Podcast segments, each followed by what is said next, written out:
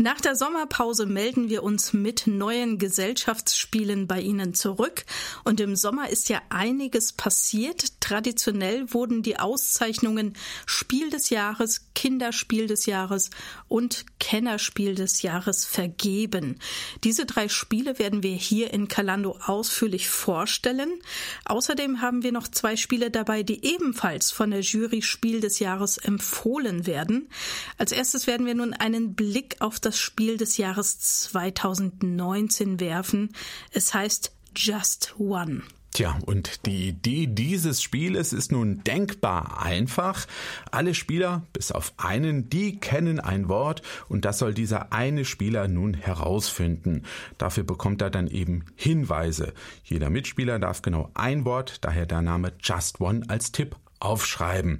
Tja, woher kommen die Worte? Woher kommen die Hinweise? Ganz einfach. Wir haben einen Stapel mit Karten. Auf jeder Karte stehen fünf Begriffe drauf. Die sind auch schön durchnummeriert. Wenn ich jetzt also der Spieler bin, der einen Begriff erraten soll, dann nehme ich so eine Karte, schaue sie mir natürlich nicht an, stelle sie auf so ein kleines Bänkchen, hat jeder Spieler, da kann man die Karte so draufstellen. Dann sage ich eine Zahl zwischen eins und fünf jetzt zum Beispiel die drei. Und meine Mitspieler wissen jetzt genau, welcher Begriff damit gemeint ist. Die Nummer drei wäre in dem Fall, Katja. Eigentlich darf ich dir das Ach, ja das jetzt gar nicht verraten. Nicht sagen. Ne? Das stimmt. Katja äh, äh sagen wir mal Beatboxer, Musik, so solche Begriffe könntest genau. du dann lesen. Also äh, die Lösung ist, es ist Rap. Rap. Ah ja, interessant. Also Katja hätte jetzt genau ein Wort aufschreiben dürfen, das mich äh, zum Lösungswort Rap geführt hätte. Und wenn wir hier noch mehr Spieler werden, hätte jeder andere Spieler auch genau ein Wort aufschreiben dürfen. Und ähm, bevor ich mir dann diese Worte hätte anschauen dürfen, die die Spieler aufgeschrieben haben, da tauschen die sich erstmal untereinander aus. Wer hat welches Wort aufgeschrieben? Dubletten werden rausgenommen. Also wenn jetzt ähm, zwei Leute hingeschrieben hätten Musik. Musik oder zwei Leute hätten Eminem aufgeschrieben, dann wäre das rausgeflogen und ich hätte mir nur die Hinweise, die Worte anschauen dürfen, die dann noch übrig geblieben sind. Äh, und ja, ähm, dann stehen mir natürlich weniger Hinweise zur Verfügung, dann wird's schwieriger. Ähm, also das ist die Spielidee, so simpel und einfach. Und ich muss dann eben versuchen, aus diesen Hinweisen, die ich habe, ähm, dann zu raten, was für einen Begriff hier steht. Ja, das wird eben mit etlichen Begriffen so durchgespielt. 13 Karten werden immer gespielt in den Gruppen und dann schaut man, wie viel man gemeinsam geschafft hat, denn es geht darum, gemeinsam möglichst viele Begriffe von diesen 13 Begriffen zu erraten. Du hattest ja ein anderes Spiel, ein Spiel des Jahres favorisiert. Kannst du die Entscheidung der Jury nachvollziehen? Ja, das stimmt. Ich hatte das Spiel Lama eigentlich bevorzugt. Ähm, fand ich ein sehr, sehr cooles Spiel auch. Aber ähm, ich finde interessant, wie die Jury Spiel des Jahres ihre Entscheidung begründet hat, eben Just One zum Spiel des Jahres 2019 zu machen. Es sei insbesondere durch seine Einfachheit genial. Die Einstiegshürde sei so niedrig, dass jeder sie problemlos überwinden könnte. Es sei ein Geistesblitz kommunikativer Spielfreude, der in jeder Runde einschlage und einen bleibenden Eindruck hinterlasse. Und äh, dem kann ich grundsätzlich folgen. Also ähm, wir haben das in verschiedensten Runden gespielt.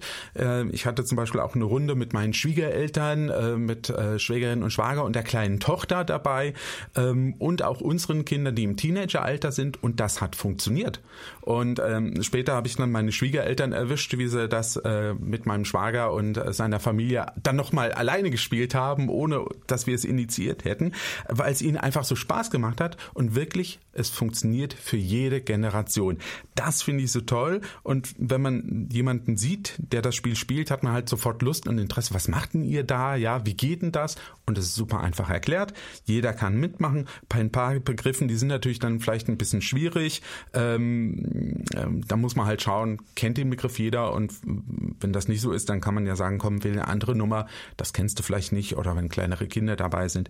Aber ansonsten ähm, ist das ein super geniales Spiel, gerade für Gruppen geeignet. Es geht ja bis zu sieben Leute können ja mitspielen und damit erfüllt es auch genau die Dinge, die die Spiel des Jahresjury gerne bei einem Spiel sehen will. Es soll Menschen zum Spiel anregen und das auf sehr leichte Art und Weise und natürlich soll es Spaß in der Gruppe machen. Ja und was soll ich sagen, habe sie eben beschrieben, das alles bietet Just One. Von daher kann ich jetzt auch die Entscheidung der Jury sehr gut nachvollziehen. Ja und wer gerne kommunikative Wortspiele mag, also der Lied bei Just One einfach goldrichtig. Das Spiel des Jahres 2019 heißt also Just One.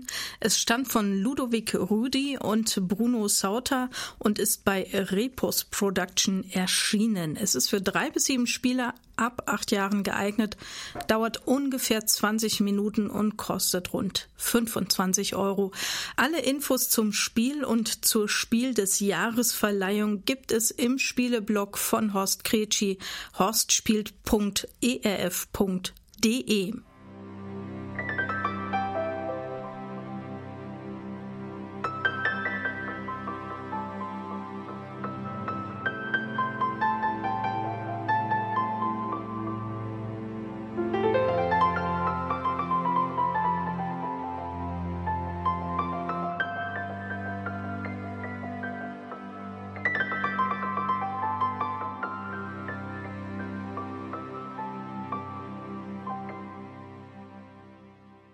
Sie hören Kalando auf ERF Plus.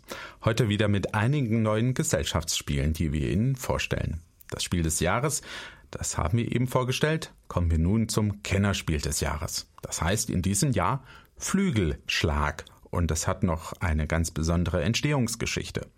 Die Idee zu dem Spiel hatte nämlich keine Spieleautorin, sondern eine Hobbyvogelkundlerin. Elizabeth Hargrave. Die hat bei der Preisverleihung in Berlin dazu erklärt, dass sie und ihre Freunde gerne Gesellschaftsspiele spielen, aber keins der Spiele, das sie gespielt haben, hatte ein Thema, das sie interessiert habe. Also hat sich Elizabeth Hargrave gedacht, dann entwickle ich eben selber ein Spiel und dabei sollte es um Vögel gehen. Das Thema hat sie interessiert und herausgekommen ist dabei eben Flügelschlag, das gleich zum Kennerspiel des Jahres wurde. Tja, Katja, und wie läuft dieses von einer Vogelkundlerin entwickelte Spiel denn nun ab? Also den Kern von Flügelschlag bilden 190 verschiedene Vogelkarten, wunderschön illustriert. Jeder Vogel hat einen gewissen Wert an Siegpunkten, aber es kostet auch etwas, einen Vogel auf dem eigenen Spielertableau abzulegen. Dazu ist nämlich Nahrung erforderlich. Und diese wird in einem Vogelhaus, das als Würfelturm dient, ausgewürfelt. Das sieht wunderschön aus und reizt einfach dazu, da mal ein paar Würfel reinzuschmeißen. Fünf verschiedene Nahrungsarten gibt es dann dabei, die auch auf den Würfeln erscheinen. Aber die Vögel bevorzugen eben nicht nur unterschiedliche Nahrung, sondern auch verschiedene Lebensräume. Drei Lebensräume befinden sich auf dem Spielertableau, das man vor sich liegen hat, nämlich Wald, Wiese und Wasser. Und jeder Lebensraum bietet jetzt nicht nur Platz für bis zu fünf Vögel, sondern er hat zudem auch eine eigene Funktion. Der Wald zum Beispiel erlaubt es, Nahrungswürfel aus dem Vogelhaus zu nehmen und so Nahrung zu generieren. Die Wiese sorgt für Eier, die auf Vögel gelegt werden müssen. Die Eier sehen auch wunderschön aus. Ähm, verschiedene Farben, Türkis, Grün, Rosa. Jetzt nicht so die Naturfarben, aber einfach hübsch anzusehen. Sie sehen aus wie Süßigkeiten, die es früher zu Ostern gab. Genau, also es erinnert mich, genau. ich habe da sofort die äh, Assoziation mit Ostersüßigkeiten. Ja. Ähm, wie gesagt, diese Eier müssen auf die Vögel dann gelegt werden und das Wasser wiederum, der Lebensraum Wasser, versorgt die Spieler dann mit neuen Karten, mit neuen Vogelkarten. Denn zu Spielbeginn erhält jeder Spieler zufällig fünf Vogelkarten und fünf verschiedene Nahrungsplättchen. Die reichen aber natürlich nicht aus und der besondere Kniff des Spiels ist es jetzt, dass die Spieler Aktionssteine legen in den jeweiligen Lebensraum, um die dortige Aktion zu nutzen.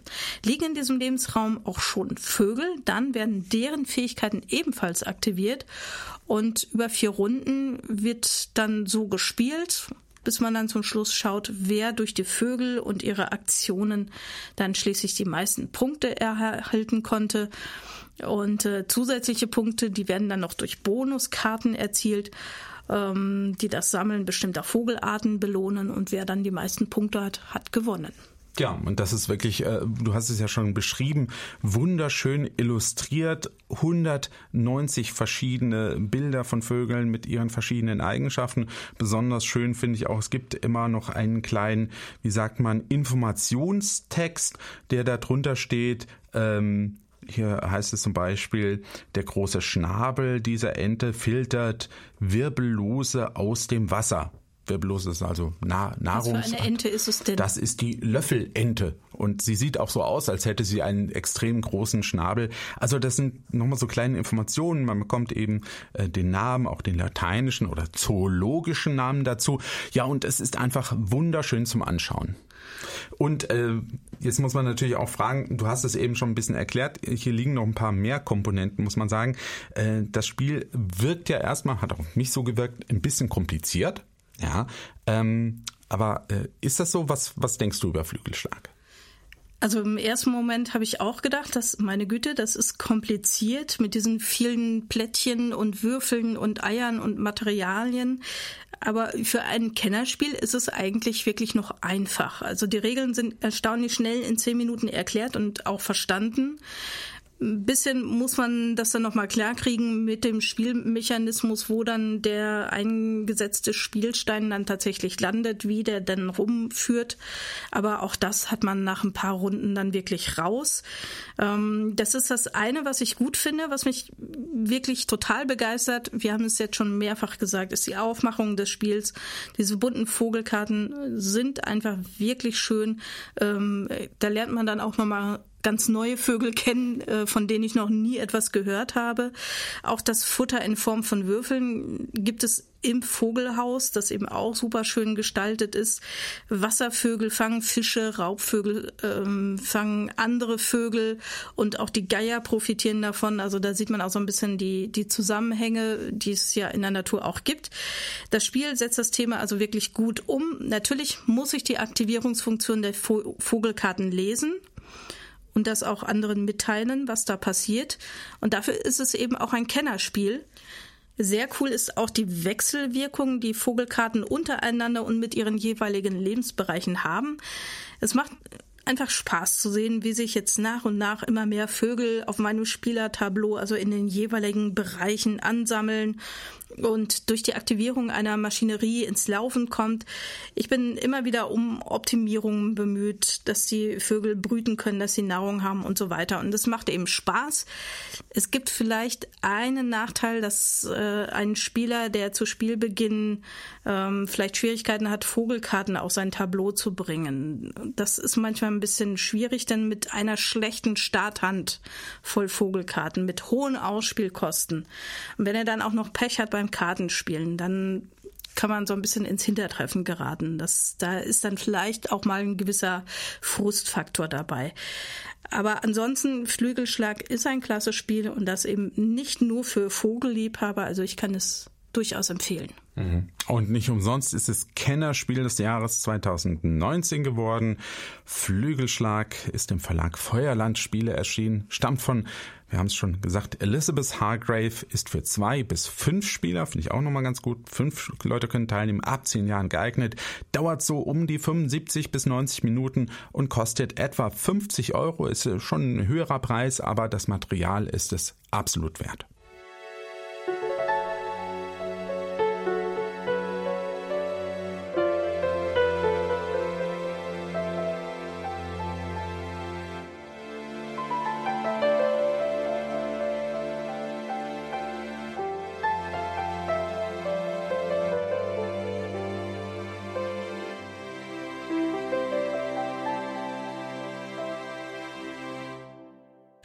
Und Kennerspiel des Jahres haben wir Ihnen nun schon näher vorgestellt.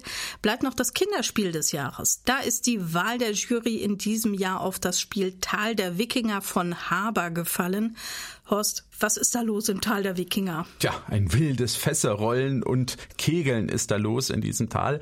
Ja, das Tal der Wikinger, das liegt in einem farbenfrohen und großen Spielbrett hier direkt vor uns. Im unteren Bereich sind einige Häuser eines Wikingerdorfes zu sehen. Erinnert mich so ein bisschen an äh, Wiki, die Zeichentrickserie. So sieht das in etwa aus. Äh, von vier Ecken laufen Wege in die Mitte des Dorfes. Ja, und dort in der Mitte werden Fässer für das große Wettkegeln aufgestellt aufgestellt, gibt vier Farben, blau, grün, gelb und rot. Ja, und jeder Spieler hat ein Fass eben in seiner eigenen Farbe und Ziel ist es, möglichst viel Beute zu machen.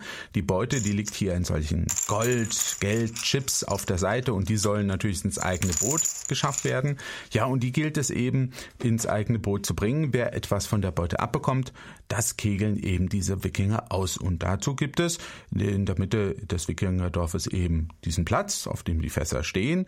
Und dann rollt die große Kugel. Und jeder Wikinger hat so auf seiner Seite ähm, eben äh, so eine kleine Rampe. Kann man sagen, sie ist gemalt, die Rampe, nicht wirklich da. Das Spielbrett ist komplett flach. Aber man kann hier in so eine Vertiefung diese Kugel leben. Dann gibt es einen Wikinger, so eine Wikingerfigur aus Pappe und mit der schubst man jetzt den Kegel, die Kugel. Und dann fallen eben Fässer um in der Mitte. Ich schaue jetzt, das gelbe und das blaue Fass sind umgefallen. Ja, und äh, für jeden Spieler gibt es eben so einen kleinen Chip, äh, ähm, zeigt nochmal das Konterfei eines wilden Wikingers oder einer wilden Wikingerin. Und jetzt kann ich eben den blauen und den gelben Wikinger nach vorne bewegen. Da gibt es auch einen Steg, der verläuft oberhalb des Dorfes über dem Wasser. Ja, und äh, am Ende des Steges fällt man eben ins Wasser und sobald eben jemand ins Wasser gefallen ist durch die Bewegung, die man macht, ja, da wird dann eben geschaut, wo stehen alle anderen, die noch übrig geblieben sind. In der Regel sind ja noch drei übrig. Vier Leute gibt es immer, die dieses Spiel machen können.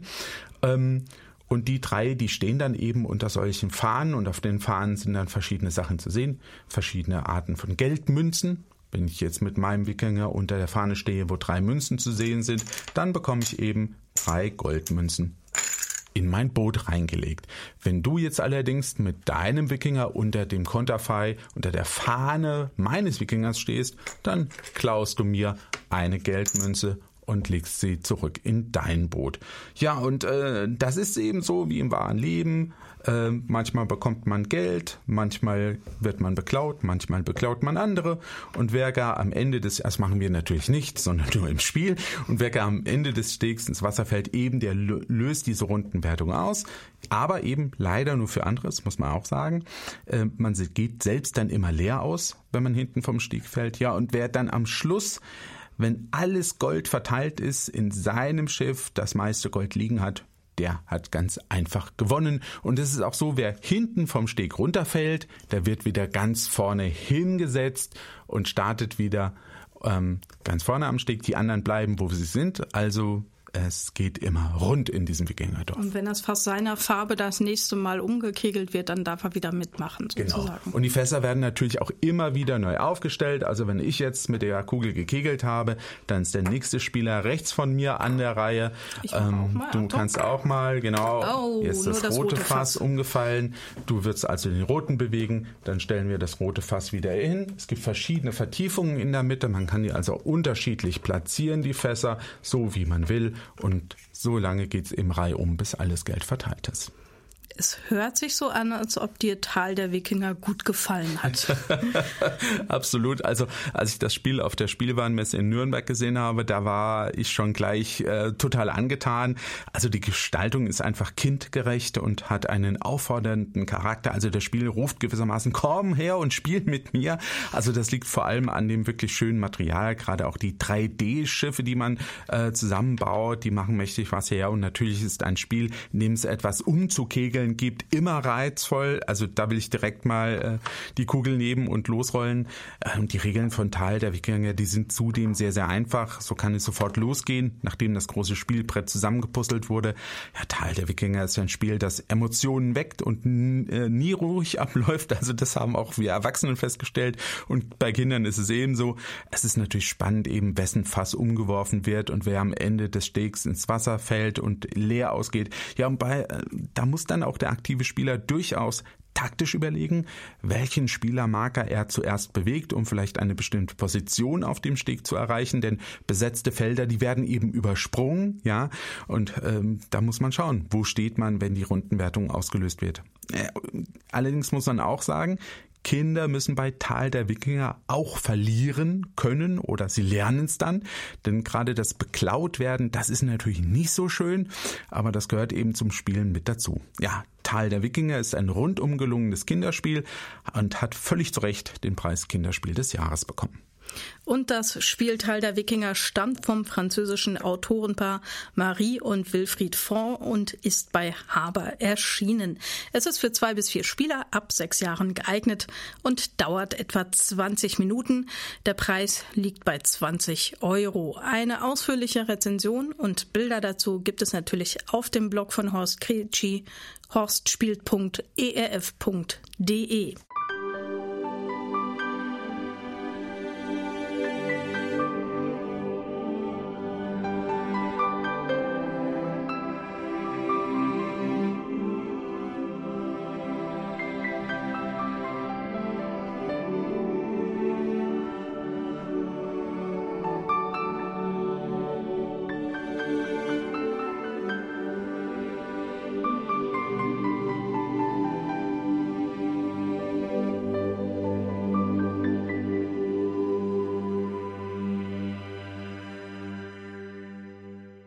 Sie hören Kalando auf ERF Plus, heute wieder mit einigen Spielevorstellungen. Die Adresse Baker Street 221B in London ist ziemlich berühmt. Krimi-Fans wissen, dort wohnt Sherlock Holmes. Nach dem berühmten Meisterdetektiv ist eine Reihe von Krimispielen benannt und über die reden wir jetzt, die Sherlock-Reihe, die im Verlag Abacus Spiele erschienen ist bietet rätselhafte Fälle, die von allen Spielern im Team gemeinsam geklärt werden müssen. Katja, erklär doch jetzt erstmal kurz, wie diese Krimispiele grundsätzlich funktionieren. Ja, die Spiele aus der Sherlock-Reihe sind alles Kartenspiele, die nach dem gleichen Prinzip funktionieren. Und nur die jeweiligen Fälle sind natürlich verschieden. In jedem der bisher in der Reihe erschienenen Spiele gibt es genau 33 Karten. Jede Karte beinhaltet Hinweise, die zur Lösung des Falls beitragen können oder eben auch nicht. Abhängig von der Spieleranzahl werden zwei oder drei dieser Hinweiskarten an jeden Mitspieler verteilt. Der Rest der Karten bildet dann einen Nachziehstapel. Und dann gibt es eine kurze thematische Einleitung zum jeweiligen Fall. Wenn ich an der Reihe bin, lege ich eine Hinweiskarte offen auf den Tisch, wenn ich der Meinung bin, dass dieser Hinweis zur Lösung des Falls etwas beiträgt. Wenn ich denke, dass der Hinweis auf eine falsche Spur führt, dann sollte ich ihn abwerfen. Und was davon auf den jeweiligen Hinweis zutreffen könnte, das kann eingeschränkt mit den Mitspielern auch diskutiert werden. Also auf jeder Hinweiskarte gibt es nämlich bestimmte Indizien und Sachverhalte, die offen mit den Mitspielern besprochen werden dürfen. Die Informationen einer in die Mitte gelegten Karte steht allen Spielern dann uneingeschränkt zur Verfügung. Und auf jeden Fall wird nach dem Spielen oder Abwerfen einer Karte dann eine neue Hinweiskarte nachgezogen, so dass man den Fall quasi sukzessive entwickelt. Wenn alle Karten in die Mitte gelegt oder abgeworfen wurden, dann wird darüber diskutiert, was denn hier jetzt wirklich passiert ist. Und dann werden Fragen zu dem Fall gestellt, die wir als Team beantworten. Also wenn wir uns im Klaren sind, was ist denn da passiert. Ähm, und diese Fragen, die ergeben dann sozusagen die Auflösung, beziehungsweise helfen bei der Auflösung Lösung. Richtige Antworten werden positiv gewertet. Nutzlose Hinweise, die in der Mitte liegen, die geben dann allerdings Negativpunkte. Ja, das muss man sagen. Wir können das jetzt hier nicht genauer beschreiben, damit wir nichts verraten, weil es gibt bis jetzt sechs Fälle aus dieser Reihe und ähm, wenn man dann eben hier was vorliest, das äh, wäre dann zu viel. Also vielleicht eins kann ich mal sagen. Hier ist eine Karte, da sind Begriffe unterstrichen auf diesem Hinweis. Diese unterstrichenen Worte dürfte ich dir mitteilen. Da steht eben Rosemary, da steht Hund unterstrichen und da steht Pools unterstrichen. Was dazwischen steht als Text, darf ich dir jetzt nicht sagen. Und wir müssten nach der Vorgeschichte des Falls, die wir gehört haben, entscheiden, könnte dieser Hinweis jetzt wichtig sein oder nicht. Ähm, ist er wichtig, wird er in die Mitte gelegt. Ist er unwichtig, wird er abgeworfen. Aber wie gesagt, ähm, Hinweise, die eigentlich zur Lösung des Falls nichts beitragen, die werden am Schluss als Minuspunkte abgezogen. Es geht insgesamt ja darum, dass man möglichst viele Punkte gewinnt. Jede richtig beantwortete Frage gibt zwei Punkte. Zehn Fragen werden gestellt. Also 20 wäre das höchste, was man erreichen kann. Ja, genau. Also wir ähm, waren ja ziemlich gut eigentlich beim Erraten des, des Falls. Da waren wir sagen. ganz nah dran. Ja. Nur mit dem Ablegen der Karten, da haben wir dann so ein bisschen. Da haben wir uns, eigentlich haben wir alles gewusst in dem Fall, haben nur zu viele sinnlose Karten in die Mitte gelegt gewissermaßen. Aber das ist so. Und auch Karten, die eigentlich wichtig gewesen wären, haben wir auch abgelegt, glaube ich. Das ist richtig, aber nicht Und so schlimm. Und wir haben es trotzdem rausgekriegt. Wir haben es trotzdem rausgekriegt. Das fand ich eigentlich ganz gut. Hatte ich bei anderen Fällen auch schon. Ähm, wie ist denn jetzt so deine generelle Meinung zu den äh, Shadow Krimi Spielen? Also ich finde es schon erstaunlich, was für ein spannendes Spiel mit gerade mal rund 30 Karten entstehen kann. Und dazu passt die Schachtel eben in jede Hosen- oder Hemdtasche, auch Handtasche. Die kann bequem überall mit hingenommen werden der Detektiv in mir wird dann auch wirklich geweckt und auch bei ähm, den Mitspielern. Und am meisten Spaß macht es dann, wenn vier, fünf oder sechs Leute beteiligt sind. Also wenn man wirklich gemeinsam da grübeln kann, was ist da passiert. Da kommen dann natürlich auch mehr Ideen zusammen. Und das ist immer ein Vorteil, als wenn man jetzt alleine da sitzt oder zu zweit. Und der Verlag ist nach der Erstauflage äh, da mit der Altersempfehlung von acht auf zwölf Jahren auch hochgegangen. Das ist aufgrund der Beschreibung von Opfern und Tatumständen sicherlich auch richtig, aber eben auch, weil die Fälle wirklich knifflig sind. Also ist die Sherlock-Reihe eher ein Spiel für Erwachsene und Jugendliche, das kann man schon so sagen. Die haben aber wirklich großen Spaß am Rätseln und Kombinieren und an der gemeinsamen detektivischen Arbeit, die hatten wir jedenfalls und deswegen wurde auch zu Recht die Sherlock-Reihe auf die Empfehlungsliste für das Spiel des Jahres gesetzt. Mhm. Erstaunlich für so ein kleines Kartenspiel, aber absolut zu Recht. Die Sherlock-Krimi-Reihe ist bei Abacus Spiele erschienen, ist für ein bis acht Spieler ab zwölf Jahren geeignet. Wie gesagt, am besten so mit vier, fünf oder sechs Leuten spielen. Die Spiele in der kleinen Schachtel, die dauern rund 60 Minuten und kosten gerade einmal sieben Euro.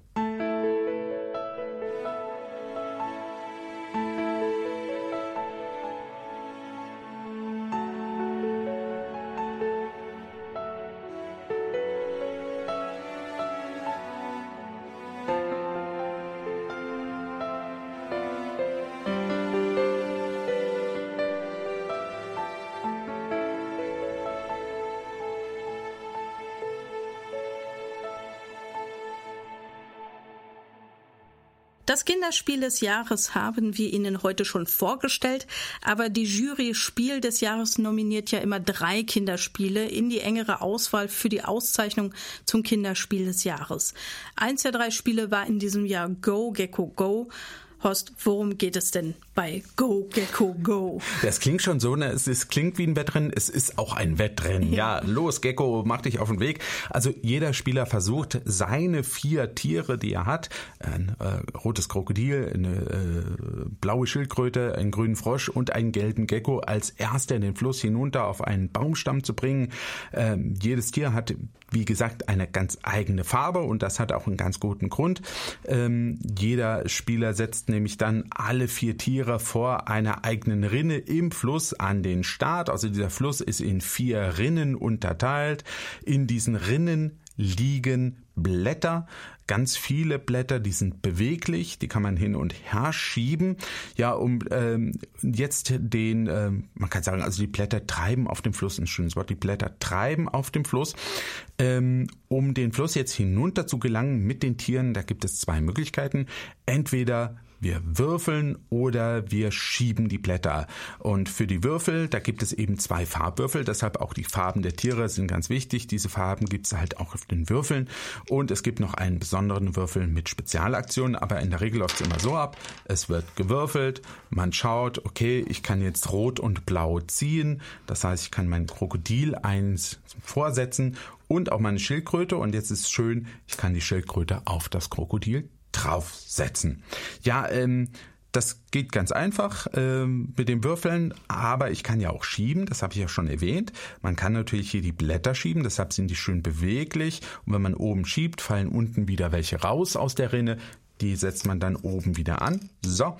Und schieben darf ich aber nur, wenn meine Tiere direkt vor einer Brücke stehen. Von diesen Brücken gibt es zwei Stück, die führen über den Fluss hinüber. Und äh, wenn die davor stehen, kann ich sagen, okay, ich schiebe jetzt meine komplette Rinne mit den Blättern Hat natürlich den Vorteil, man bewegt dann nicht nur ein Tier, wie es vielleicht beim Würfeln wäre, sondern bewegt alle seine Tiere, die in dem Moment auf der Rinne sind. Jetzt muss man nur aufpassen. Ähm, steht ein eigenes Tier eben direkt vor der Brücke, so darf ich eben äh, überlegen, ob ich würfeln will oder die Blätter schieben. Ähm, aber es passen nicht alle Tiere unter der Brücke durch. Ist äh, der Stapel der Tiere nämlich zu hoch, die hier hochgepackt sind, dann werden Tiere wieder runtergeschoben. Ja, die fallen dann nach hinten, fallen auf das äh, Blatt, das da hinten ist. Ähm, und so kommt man eben voran durch Würfeln und Schieben. Ähm, und man darf natürlich auch Huckepack reiten, wenn man denn unter der Brücke dann auch durchpasst. Ja, und Ziel ist es letztlich ähm, am Schluss äh, auf der anderen Seite mit seinen vier Tieren zuerst anzukommen und mit seinen vier Tieren das Ziel zu erreichen. Also indem man eben würfelt, schiebt, äh, auf dem Rücken von anderen Tieren mitfährt und ähm, wer entsprechend Glück hat und günstig schiebt, der schafft es dann auch als erster. Wie hat dir dieses Wettrennen Go Gecko Go denn gefallen? Also mir hat das ausgesprochen gut gefallen. Also es war auch so ein Fall, wo ich gesagt habe, ich habe es auf der Messe in Nürnberg gesehen, ähm, das ist einfach schön. Es ist ein schlicht schönes Spiel. Die Gestaltung des Spielmaterials, äh, überhaupt das Spielmaterial, das ist alles super ansprechend hochwertig. Es macht Spaß, diese Tiere in den Fluss hinab zu bewegen. Dabei muss ich dann als Spieler auch immer wieder natürlich überlegen, ob ich lieber würfeln will oder die Blätter auf dem Fluss schieben. Da gibt es dann auch so manchen Aha-Effekt, weil ich eben durchs Schieben, wie gesagt, nicht nur eins meiner Tiere bewege, sondern immer alle meine Tiere und dann, oh, ich darf da jetzt nochmal und was passiert denn da und welches Tier landet wo. Ähm, aber auch durch das Würfeln ist es total spannend und äh, das auch oft bis zum Schluss. Ich habe ja den Sonderwürfel erwähnt, der hat noch ein paar super Eigenschaften.